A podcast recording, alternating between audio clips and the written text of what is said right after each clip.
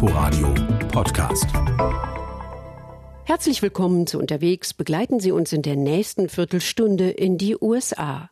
Im Studio begrüßt Sie Tina Witte. Virginia is for lovers. So zumindest lautet der offizielle Werbespruch dieses amerikanischen Bundesstaates, der ungefähr in der Mitte der Atlantikküste liegt, angrenzend an die Bundeshauptstadt Washington. Die Liebhaber, die da angesprochen werden, könnten zum Beispiel Naturfreunde sein, die die Wälder und Berge lieben oder die unberührten und geschützten Küstenstreifen. Es könnten aber auch Wasserratten sein, die in einem der zahlreichen Badeorte die Sandstrände bevölkern oder Geschichtsinteressierte auf den Spuren der ersten Siedler oder des amerikanischen Bürgerkrieges. Und es könnten, nicht zuletzt, Weinliebhaber sein, die in der Region viele kleine Weinbaubetriebe besuchen können. Es ist vielleicht nicht gerade das Land für einen ersten USA-Besuch, aber wer New York, San Francisco, die Rockies oder Florida bereits bereist hat, für den gibt es im Großraum um die amerikanische Bundeshauptstadt Natur, Kulinarik, Geschichte und Landschaft zu entdecken oder zu erfahren. Axel Bars war unterwegs in Virginia. 800 Quadratkilometer Naturpark und das knapp zwei Autostunden von der Bundeshauptstadt Washington entfernt. Kein Wunder, dass viele Washingtonians Shenandoah zu ihrer Sommerfrische gemacht haben. Während DC unter einer feucht-warmen Luftglocke dahindämmert, sind im Shenandoah Nationalpark angenehme Temperaturen und manchmal dann aber auch zu viel des Guten. Als wir uns mit Rangerin Mara Meisel zum Gipfel aufmachen wollen, ist zwar noch die Hand vor Augen, aber kaum der steinige Weg unter unseren Füßen zu sehen. Mara Meisel ist Parkranger und hat alleine deshalb schon ein Herz für die Tiere im Park, angefangen von den kleinsten über Füchse, Kojoten, Luchse, Waschbären bis hin zu richtigen großen Schwarzbären. Zwischen drei und 500 sind es geschätzt. Gezählt werden sie nicht, aber immerhin eine stolze Zahl, so nah an der Bundeshauptstadt. Und den Bären kann man dann begegnen, nicht auf Schritt Schritt und Tritt, aber doch gelegentlich. Denn der Bär will ja auch seine Ruhe haben und sucht eher den Kontakt zu Artgenossen als den zu Wanderern. Shenandoah sind 800 Quadratkilometer fast so groß wie Berlin und mit mindestens ebenso vielen schönen Seiten. Der Park wird durchzogen vom Skyline Drive. Überall gibt es Aussichtspunkte. Einmal sollten Sie den Skyline Drive entlangfahren. Interessant ist dabei eine Schleife. Skyline Drive nach Süden und durch das Shenandoah Valley wieder Richtung Norden oder halt auch umgekehrt. Dann aber sollten Sie das Auto abstellen und sich auf einen oder auch mehrere Hiking Trails begeben. Well, today what we're going to do, let me show you on the map where we're going to go. We're going up the mountain to the second highest peak. Und so gehen wir unter Maras Anleitung auf den den zweithöchsten Berg. Wenn dann der Nebel, der am Morgen aufgezogen ist, sich lichtet, werden wir einen wunderbaren Blick über das Shenandoah Valley haben. Die Wege sind unterschiedlich farbig markiert. Gelb zum Beispiel signalisiert, dass hier auch Reiter unterwegs sein können. Man muss ja nicht gleich an einer der Kreuzungen auf den Appalachian Trail abbiegen, denn der verläuft hier auch mit immerhin 100 Meilen Länge durch den Park. Wer dann genug hat von Bären, Bergen, Wäldern und Natur, der fährt runter in die Ebene Richtung Osten. Bevor Sie in die Geschichte Virginias eintauchen, sollten Sie dem Schild folgen, das Sie zu David und Alan King auf deren Weingut bringt. Die beiden zogen in den 90er Jahren von Texas nach Virginia, kauften hier eine Farm und dachten an eine ruhige Zukunft mit Landwirtschaft, Familie und so weiter, bis ein anderer Zugezogener von ihnen ein paar Hektar Land pachten wollte. Er wolle Wein anbauen, sagte er, und hatte damit die Kings auf einen Gedanken gebracht. Die begannen nämlich sich mit der Geschichte Virginias zu befassen, der Geschichte des Weinbaus und dem Weinbau an sich. Schließlich wurden Rebstöcke gekauft und gesetzt, ein Fachmann angeheuert und los ging eine Erfolgsgeschichte. Viognier kommt sehr gut und ist der bevorzugte Wein in Virginia. Cabernet und Merlot sowieso, sagt Alan King, aber einige Rebsorten entwickeln sich nicht so gut.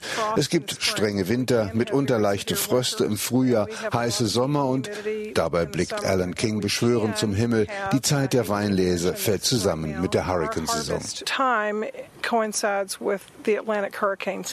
Klein, aber fein ist die Weinproduktion der Kings und die in Virginia. Mancher einzelne kalifornische Großbetrieb produziert mehr als ganz Virginia. Und wenn Ihnen tagsüber nicht so sehr nach Wein ist, sondern eher nach Fruchtigem, das den Durst löscht, kein Problem. Virginia ist das Land, jawohl, auch der Apfelbäume. Virginia is the sixth largest apple producing state in the United States. Virginia, sagt Ann Shelton von den Albemarle Cider Works, Virginia ist der sechstgrößte Apfelproduzent der USA mit einer stetig wachsenden Ciderproduktion. 20 Betriebe gibt es derzeit, die dieses Erbe aus der britischen Kolonialzeit weiterentwickeln. Was übrigens gut ankommt, denn immer mehr Leute wollen keine zuckerreichen industriellen Softdrinks, sondern Natur. Ein Apfel ist ein Apfel und eine Traube ist eine Traube, sagt Anne, und jede Sorte hat ihren eigenen Geschmack. Deshalb wird auch nicht gemischt. Fünf Sorten Äpfel nehmen sie, fünf Sorten Cider produzieren die Sheltons, obwohl sie auf ihrer Farm 200 verschiedene Apfelsorten anbauen. Gestärkt und erfrischt machen wir uns auf nach Monticello, gleich um die Ecke der Shelton Apfelfarm. Monticello, kleiner Hügel. Jedes amerikanische Schulkind kennt diesen Namen. Viele waren hier. Vielleicht nicht so viele wie an George Washingtons Landsitz, aber an seinem Zeitgenossen Thomas Jefferson, von den Virginians kumpelhaft ehrfürchtig TJ genannt. An Thomas Jefferson kommt in den USA und vor allem in Virginia niemand vorbei. Well, we're here in Charlottesville, Virginia at Monticello. Monticello ist Thomas Jeffersons Haus und Land. 1769, erläutert Joseph, der als Student hier arbeitet, begann der Bau und 40 Jahre später war er so gut wie fertig. Jefferson verlebte hier die Sommer während seiner aktiven politischen Zeit und dann seinen Ruhestand, bis er 1826 hier auch starb. Eine knappe Stunde geht es durch das Haus, in der die Historie erläutert wird, die Lebensumstände der Jeffersons aufgeblättert werden. Das Lesezimmer, das Studier- und Schlafzimmer, der Salon, all das macht die Zeit deutlich damals in den noch jungen und noch so kleinen Vereinigten Staaten von Amerika. Am besten, Sie sichern sich vorab eine Eintrittskarte und haben dann Zeit genug, Monticello und das Leben Thomas Jeffersons auf sich wirken zu lassen. Es wäre zu viel, hier alles aufzuzählen. Monticello ist allerdings nicht die größte und schon gar nicht die älteste Plantage in Virginia. Die finden Sie ein Stück weiter weg etwas abseits der Straße, aber auf alle Fälle besuchenswert, denn hier gibt es fast schon so etwas wie Südstaaten-Feeling. Shirley Plantation is the oldest plantation in the United States. Shirley Plantation, so erzählt Veronica, ist die älteste Plantage in den USA, 1713 gegründet und in elfter Generation im Besitz einer Familie, die nach einer Zeit des Tabakanbaus nun immer noch Weizen, Mais und Baumwolle anbaut.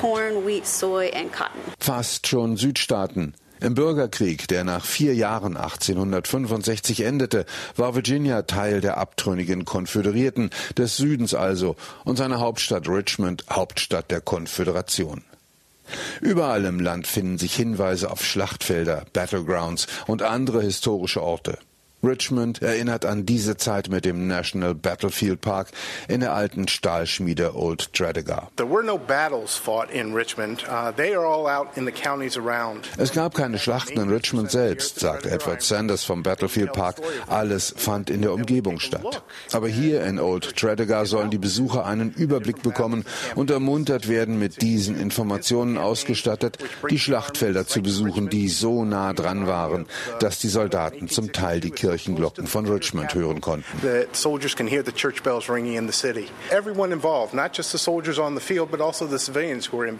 Natürlich nicht nur die Soldaten waren es, die zu kämpfen hatten. Wie immer im Krieg hatte die Zivilbevölkerung genauso zu leiden. Die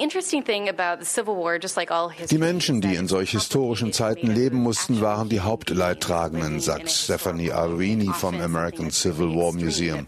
Ob sie für die Konföderierten waren oder dagegen, ob sie Sklaven Sklaven waren oder friedliebende Bürger. Egal, sie bekamen beim Vormarsch der Truppen und dann wieder beim Rückzug die ganze Last und das ganze Leid ab. So wie es auch heute noch in Kriegen ist. Mitten in Richmond, in dem Teil, der als Jackson Ward eine große Rolle im Kampf der schwarzen Bevölkerung um ihre Rechte spielte, liegt das Black History Museum in einem umgebauten Waffenarsenal. Im Mai 2016 hier eröffnet, aber aber bereits in den 1980er Jahren gegründet, so Tasha Chambers, die Leiterin des Museums, liegt der Fokus auf der Geschichte der schwarzen Bevölkerung. Diese Geschichte soll in Bildern und Dokumenten gezeigt und vor allem hier in Virginia erzählt werden. Aber Virginia wäre nicht for lovers und für Urlauber, wenn es nur Schlachtfelder und Museen hätte, so gut und so interessant sie auch sind. Virginia ist Natur, die man am besten erfährt, wenn man eben nicht die Highways benutzt, sondern auf kleinen Straßen, an Flüssen und Bächen entlang, durch Dörfer und kleine Städtchen, an Farmen vorbei und durch Wälder fährt, bis man, ja, bis man dann an den Atlantik kommt und vielleicht erstmal einen Schock bekommt. Virginia Beach, der Inbegriff amerikanischen Strandlebens, Westerland in groß. Hotel an Hotel an der Promenade, auf der anderen Straßenseite vom Fastfood-Imbiss über das edle Restaurant bis hin zum Schnickschnackladen alles, was der Strandurlauber so braucht. Diesen Trubel sollte man zumindest einmal gesehen haben, an dem laut Guinness Buch der Rekorde mit 4,8 Kilometer längstem Vergnügungsstrand der Welt, wenn sich am Wochenende dieser spezielle American Way of Life zeigt. Die Schönen und auch die nicht mehr ganz so Schönen im Stranddress oder im knappen Bikini, die Muskelbepackten, die an den Sportgeräten in der Sonne glänzen und die, die in der auch am Spätherbst noch erträglich warmen Brandung des Atlantiks spielen. Vor 35 Millionen Jahren schlug hier ein Meteorit ein und schuf damit quasi die Chesapeake Bay, die sich heute auf einer Länge von gut 300 Kilometern als größte Flussmündung der USA erstreckt. Um diese riesige Region zu erfassen, greift Kelly Norman vom Tourismusbüro Virginia Beach für den Überblick doch lieber zur Karte. Obwohl an der Chesapeake Bay überwiegend Einheimische wohnen, gibt es doch eine große Zahl von Ferienhäusern und Apartments. Ein ideales Urlaubsgebiet, sagt Kelly, mit Campingplätzen, Wanderwegen, Radwegen und natürlich bei der Lage allen möglichen Angeboten an Wassersport. Ein Urlaubsgebiet nicht zuletzt für Familien mit kleinen Kindern, nicht die großen Atlantikwellen, sondern die sanften Baywellen machen das Wasser sicher. Am Eingang zur Bay der gigantische Chesapeake Bay Bridge and Tunnel die Verbindung nach Maryland mit drei Brückenteilen und zwei je 1,7 Kilometer langen Tunneln. Ein Erlebnis nicht nur für den Fahrer, sondern für alle im Auto. Weiter südlich dann, hinter den Hotelanlagen von Virginia Beach, Rudy Inlet, wo die traumhaften Boote liegen, mit denen man zum Fischen rausfahren kann. Oder man kann surfen oder mit dem Kajak durch die Dünung gleiten, von Delfinen begleitet. Hier gibt es die größte Population an Delfinen an der gesamten Ostküste. Fast das ganze Jahr über. Der Großteil aber kommt zwischen April und Mitte November hier rein. Und noch weiter südlich wird es dann ganz ländlich. Sandbridge Beach ganz ruhig und malerisch.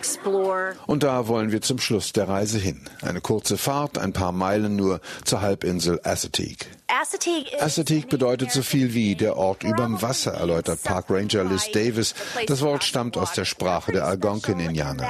Das Besondere an Assateague ist, dass die Halbinsel in ihrer Länge von 37 Kilometern nahezu naturbelassen ist.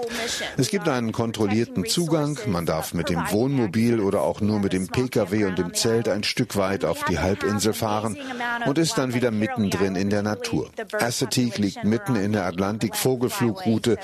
Über 300 verschiedene Vogelarten gibt es hier. Einige sind einheimisch, andere ziehen hier durch.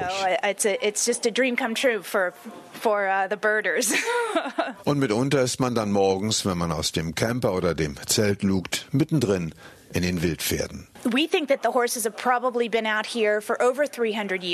Die Pferde gibt es hier seit ungefähr 300 Jahren. Bei den frühen Siedlern war es durchaus üblich, dass die Farmer, um keine Zäune ziehen zu müssen und um Futterkosten zu sparen, ihre Pferde und ihre Ziegen und anderes Getier auf die vorgelagerte Halbinsel brachten, wo sie im Laufe der Zeit ausgewildert wurden. Es gab genug Futter und die Farmer sparten Steuern.